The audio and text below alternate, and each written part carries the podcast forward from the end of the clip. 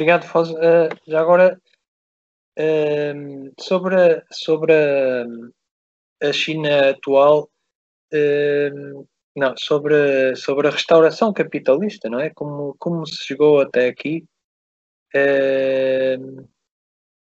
como podes dizer-nos sobre isso?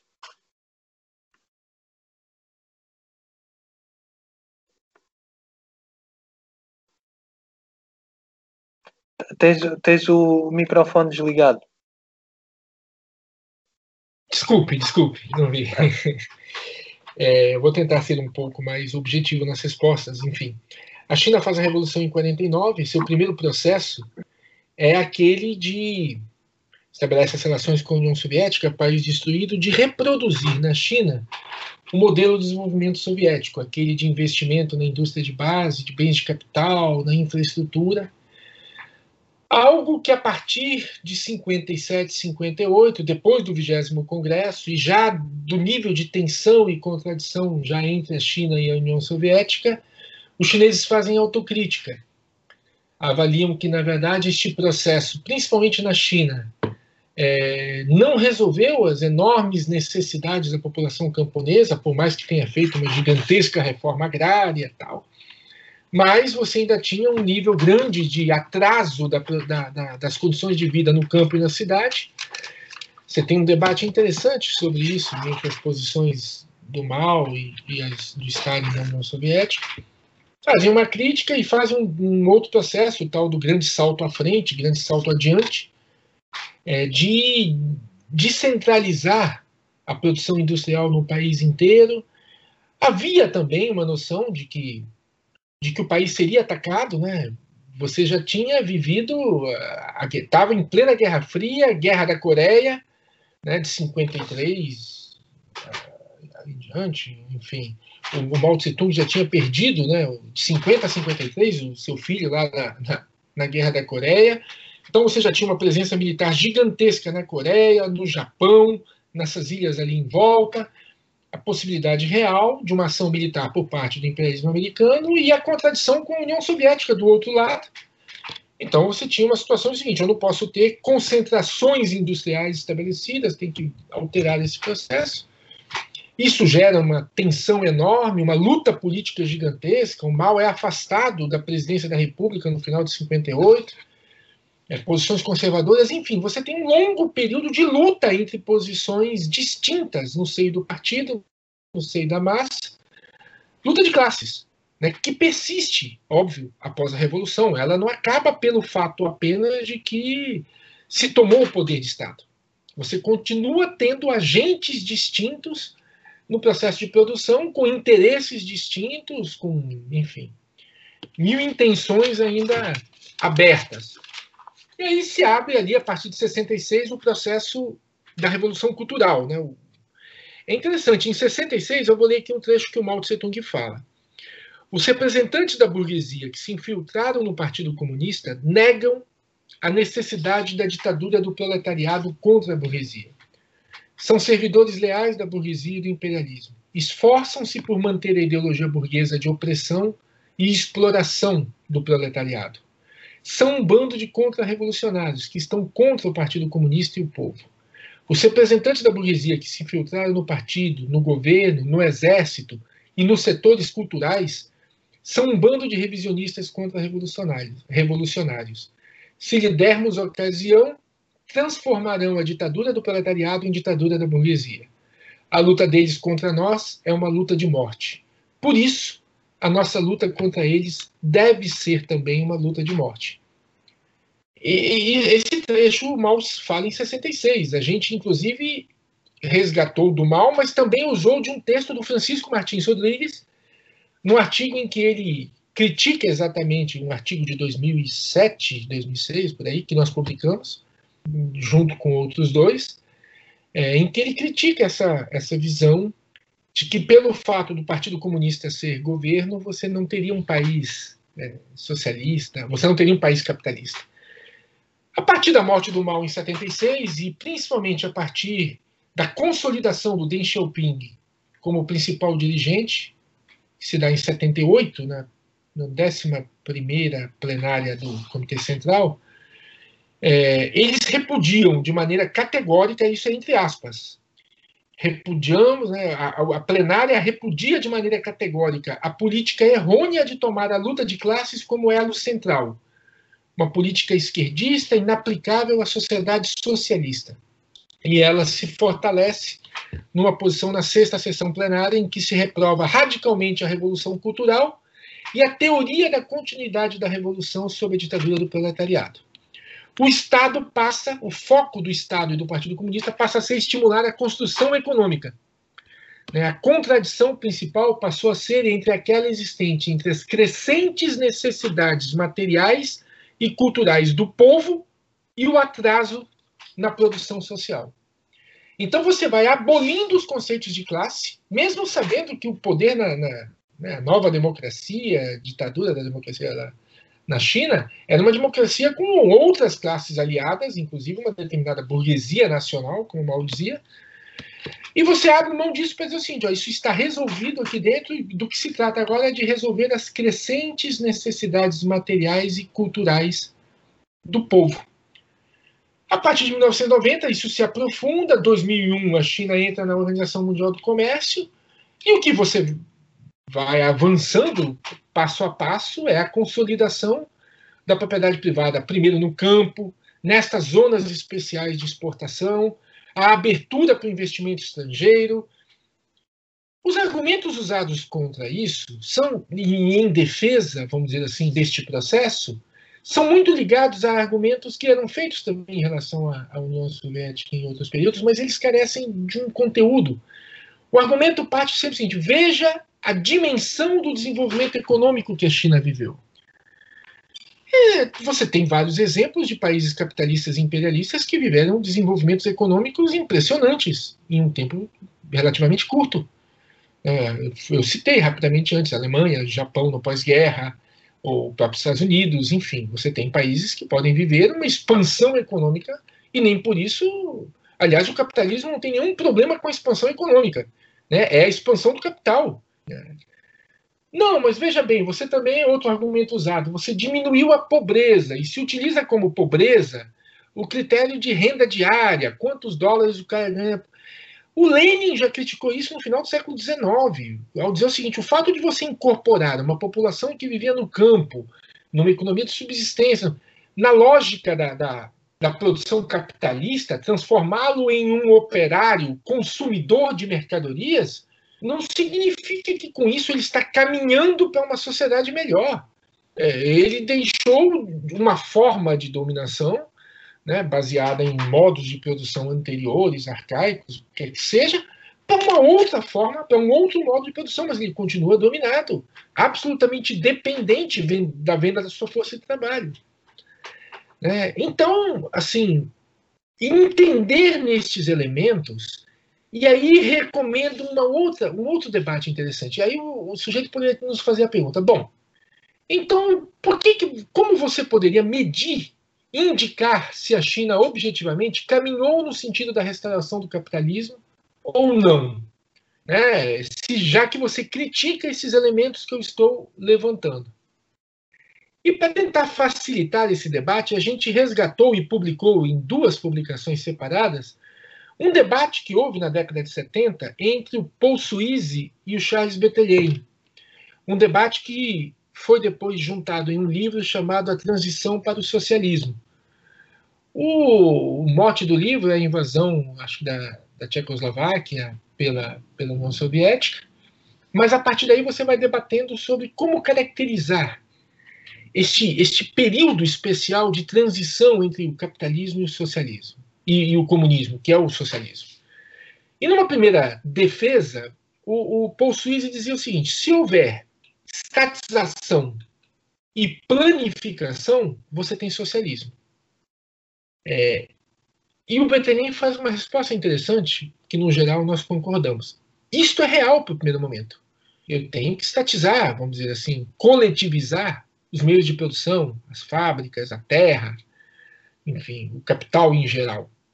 E a forma concreta que eu tenho, e isso tem que funcionar melhor, e aí o Francisco Martins também faz uma boa crítica a essa falta da democracia, é a, a planificação. Né? A planificação é um instrumento que, se for real, expressão real das necessidades do povo, pode determinar, a partir dos planos, é a forma com a qual a economia vai funcionar, sua centralidade, sua concentração e tal.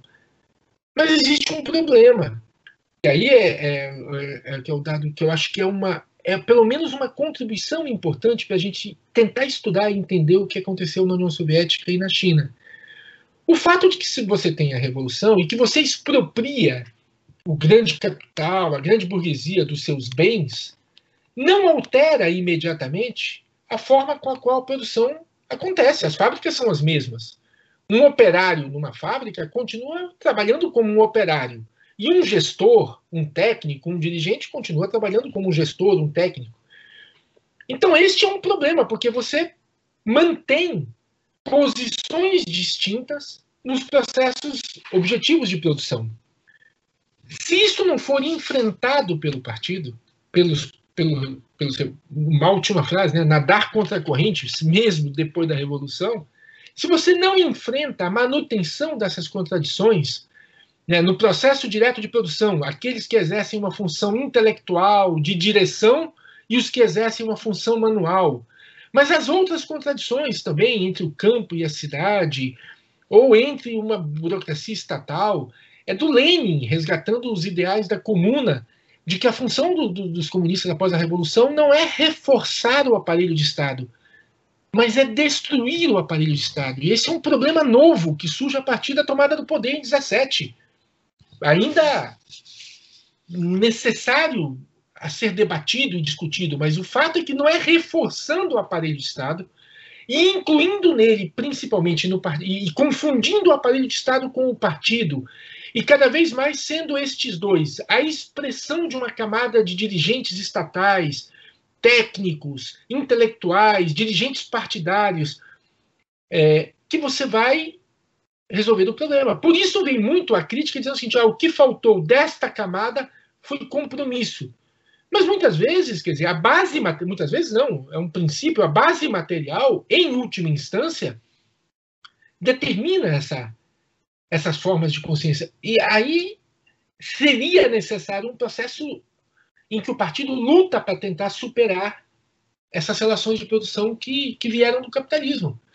Né? Elas não são neutras. As forças produtivas não são um desenvolvimento neutro, mecânico da tecnologia, da produção, e as relações de produção algo que passa ao lado. Elas estão integradas são forças produtivas que surgiram no capitalismo, são desta forma porque o operário tem que estar subsumido, subordinado à lógica da produção. Se você mantém estes processos de produção, se você não caminha para alterá-los, você reproduz a posição dominada de um operário no processo de produção. São problemas novos que surgiram a partir de 17 e esses problemas passaram a ser debatidos, por exemplo, debatidos durante a Revolução Cultural. Você tem dois outros livros do Beterin que eu recomendo. Um se chama se chama é, a organização, a Revolução Cultural e a Organização Industrial na China, se não me engano, e o outro a China depois de Mao, que são ali livros do início dos anos 70. E esse da Revolução Cultural e Organização Industrial na China trata da do período da Revolução Cultural dentro de uma fábrica, né? uma fábrica de, de roupa, de chapéus, não me lembro exatamente agora. Nós publicamos um, um pouco um resumo disto ali no, nos nossos materiais.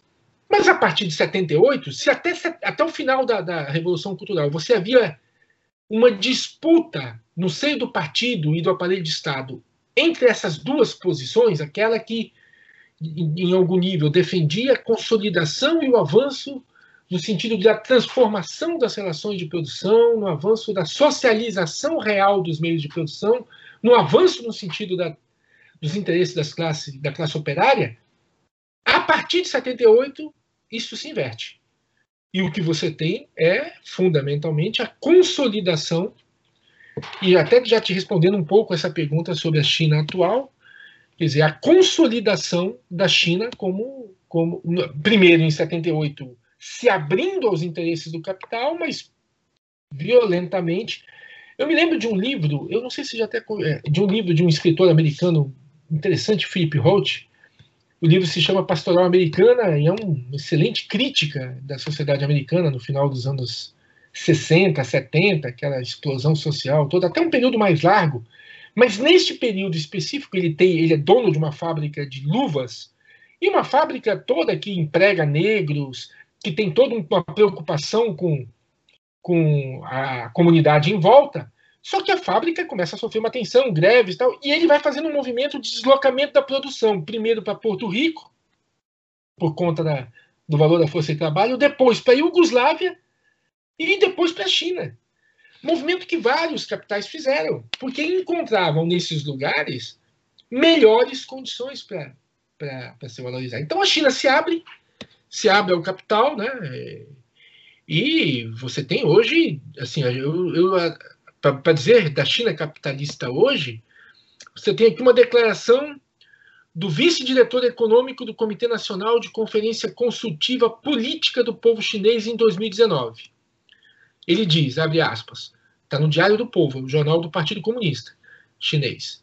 Abre aspas, o setor privado desempenha um papel importante no sistema econômico, contribuindo com mais de 50% da receita, 60% do PIB 70% da inovação tecnológica, 80% do emprego urbano e 90% dos novos empregos e das novas empresas. Este é o setor privado. Mas o setor estatal, a gente achou aqui uma declaração do Jiang Zemin, já desde 92, em que ele dizia: todas as empresas estatais, coletivas e outras vão entrar no mercado. E agora, em 2017, já o Xi Jinping dizendo: temos de fazer o mercado desempenhar o seu papel decisivo na distribuição de recursos e fazer melhor uso do papel do governo, promover o desenvolvimento sincronizado do novo tipo de industrialização, informatização, urbanização e modernização agrícola. Devemos ser ativos para participar e promover o processo de globalização econômica, desenvolver uma economia aberta, de patamar mais alto e expandir constantemente o poder econômico e o poderio geral do nosso país. A ilusão com o Estado é uma coisa que aqui no Brasil sempre teve muito peso. É o peso do Getúlio. Mas o que nós temos que entender é que o Estado, no, no modo de produção capitalista, é o aparelho que tem a função de garantir a reprodução desse modo de produção. As estatais brasileiras não surgem em oposição aos interesses do capital elas surgem para complementar as necessidades do capital em expansão aqui no Brasil, nacional e estrangeiro, para oferecer a este capital minério e o beneficiamento desse minério, siderurgia, metalurgia, é, para oferecer a este capital petróleo e petroquímica e os derivados de petróleo necessários, para oferecer uma infraestrutura de portos, aeroportos e rodovias, é, telecomunicações, energia elétrica, todos os investimentos gigantescos que o Estado faz em infraestrutura não são no sentido de competir com os interesses do capital, mas de criar ao capital as melhores condições para que ele possa vir para cá, para o Brasil, por exemplo, com suas indústrias automobilísticas, com seus gigantescos parques na, na área da petroquímica, por exemplo. E à medida em que este capital se expande, o Estado vai saindo deste setor. E você vai tendo os processos de privatização né, você privatiza uma gigante. Hoje, o Brasil, todo o setor de mineração foi privatizado. E os derivados da mineração, siderurgia, metalurgia, todo o setor da petroquímica, grande parte dele é privatizado. Grande parte, todo o setor de telecomunicações, grande parte do setor de energia elétrica. Então você fica perguntando, mas por que, que o Estado antes investiu nisso e hoje não? E você cai naquele equívoco de achar que era o político de plantão e cometer um erro mais grave de que então se estiver um político que defenda uma política econômica distinta, ele pode no Estado capitalista fazer este Estado se movimentar contra os interesses da reprodução do capital, uma ilusão reformista básica de que, que vários partidos comunistas mergulharam e mergulham até hoje. Então, na verdade, o Estado chinês funciona para garantir a reprodução do capital, capital estatal, capital privado, com uma expansão cada vez maior dos grandes conglomerados privados. Mas você tem, eu tenho outros elementos aqui, a financiarização, né, discurso do Zemin de 1992, acelerar o fomento do sistema de mercado, Devemos fomentar ativamente o mercado financeiro que abrange bônus de dívida, ações e outros títulos de valor, de valor. A Bolsa de Xangai é uma das mais especulativas do mundo hoje, sendo capaz né, de subir 223% em um ano, foi o que aconteceu até 2007, e cair 66% no ano seguinte. Ou subir 134% em um ano até 2015 e cair 39% no ano seguinte. Nós temos essas tabelas nos, nos artigos que a gente publicou. Então, o último dado que a gente tem do Banco Mundial sobre a Bolsa de Xangai é de 2017, mas o valor nessa bolsa já era equivalente a 65% do PIB chinês. É, ou seja, um valor gigantesco na esfera financeira. Eu já comentei um pouco da exploração sobre a classe operária tal. A desigualdade, se você pegar até um economista liberal como Piketty, ele mesmo mostra que a desigualdade de renda e riqueza no, no, no, na China é gigantesca. Né? 10% dos mais ricos possuem 67% da riqueza. É, os monopólios. A China já ultrapassou os Estados Unidos em 2020 e passou a ser o país com o maior número de monopólios no ranking das 500 maiores do mundo. Né? Em 25 anos, o capitalismo chinês passou de três monopólios na lista da Fortune para 124. Um em cada grande monopólio do mundo hoje é chinês. Por outro lado, os Estados Unidos, que já chegaram a ter praticamente 40% dessa lista, já vem caindo sua participação ano a ano. Então, já falei um pouco também da internacionalização dos capitais. Né? A China, se você incluir Hong Kong, ela já ela era 16 do mundo em investimento direto de monopólio chinês no mundo e hoje é o quinto. É, aliás, passou a quinto em 2000, desculpa, a quarto em 2010 e hoje é o segundo, ficando apenas atrás dos Estados Unidos. É, a diminuição relativa da exportação de capitais dos Estados Unidos também é uma expressão disso, que vem caindo em função do crescimento da exportação de capitais chineses.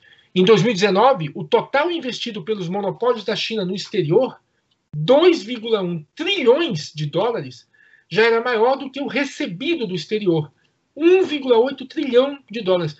A China exporta em valores e importa tudo que o Brasil produz o ano inteiro. Num ano. O PIB do Brasil inteiro. Se você ainda soma China e Hong Kong, isso dá um salto para 3,9 trilhões investidos no exterior, dois PIBs brasileiros, e 3,6 recebidos.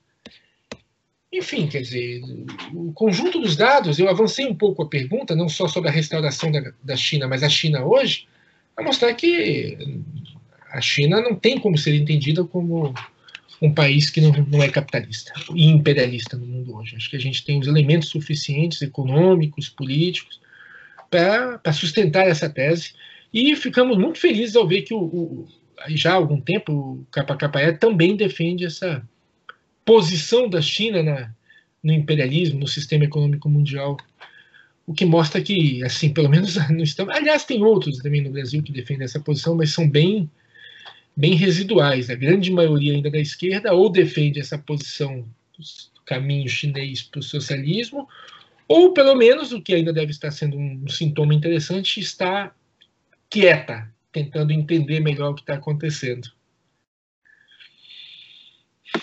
Obrigado, Foz. Eu só queria perguntar um, uma última coisa sobre a China atual que, que, de que tu ainda não, não, não falaste, particularmente.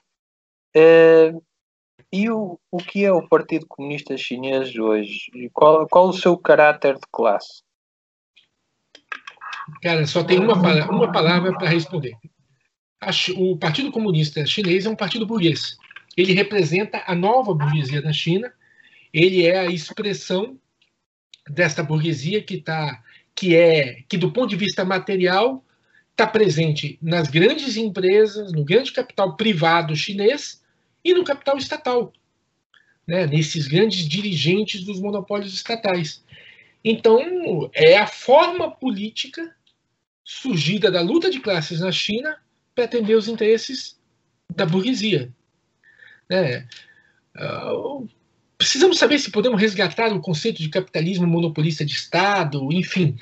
Uma nova burguesia é um dado novo essa, este processo de um país que caminhou no sentido de tentar construir o socialismo e regrediu. Né? Mas este. E é um processo diferente do que aconteceu na Rússia, em que o partido foi destruído e remontado, e é um outro, uma outra questão.